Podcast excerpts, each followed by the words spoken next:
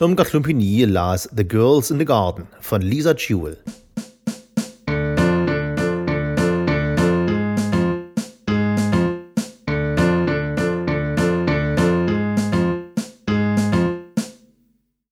The Girls in the Garden, Lisa Jewell. Die Mädchen im Garten. Der Titel des Werkes weckt verschiedene widersprüchliche Assoziationen. An eine Prise warmer Sommerluft, eine friedliche Szene, Gespräche, vielleicht aber auch gemeinsames Schweigen. Andererseits eine Distanz, ein Blick von außen auf eine Gruppe, deren Gespräche wir nicht hören können.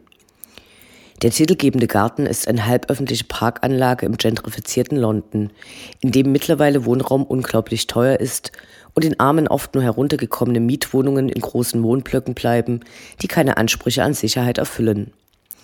Erinnert sei hier an den vergangenen Sommer, bei dem in Kensington, einem der reichsten Bezirke Londons, das kommunale Hochhaus Grenfell Towers wegen einer billigen, aber dafür nicht feuerfesten Fassade ausbrannte.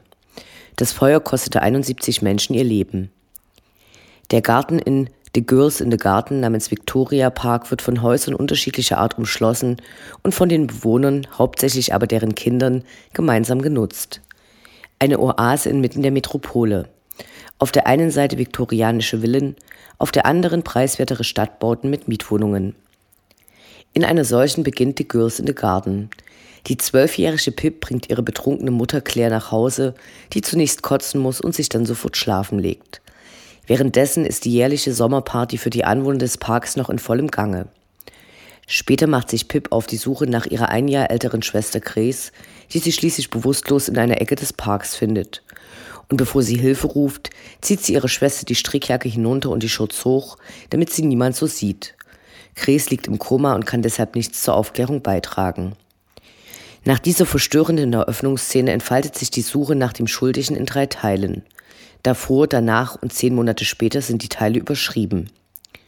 Lisa Jewell beschreibt in ihrem 13. Roman die Widersprüche der britischen Gesellschaft, der sich deshalb auch einer eindeutigen Genrezuschreibung entzieht. Während das Hauptmotiv des Whodunit die Geschichte vorantreibt, werden in den einzelnen Teilen kaleidoskopgleich und nicht linear immer neue und falsche Finden ausgelegt, aber auch die Gemeinschaft der Parkanwohner beleuchtet, die teils aus Familien besteht, die bereits seit mehreren Generationen dort ansässig sind, aber über die kommunalen Mietwohnungen auch Neuankömmlinge wie Claire mit ihren Töchtern Pip und Grace integriert. Claire war gezwungen, sich eine Wohnung zu suchen, nachdem ihr Mann und Vater ihrer Töchter in einem psychotischen Zustand ihr Haus abbrannte.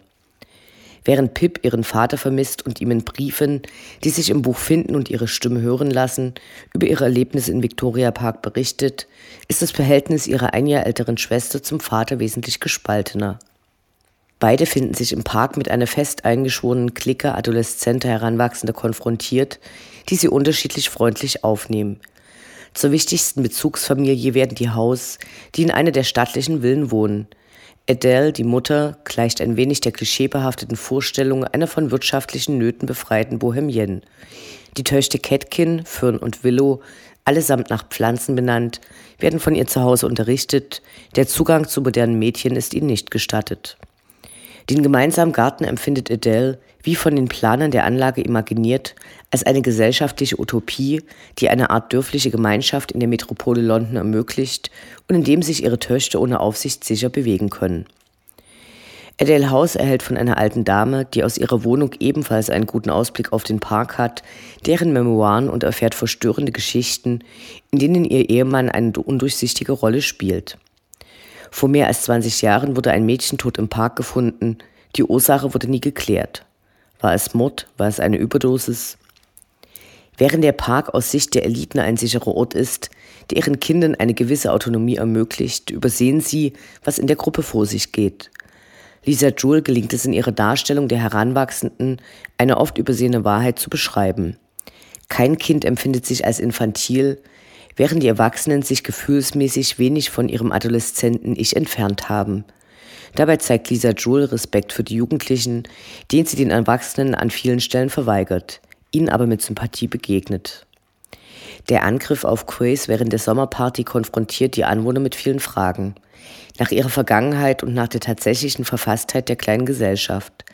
Neid, Missgunst, physische und psychische Gewalt. Am Ende von The Girls in the Garden wird Lisa Jewell eine überraschende Lösung präsentieren.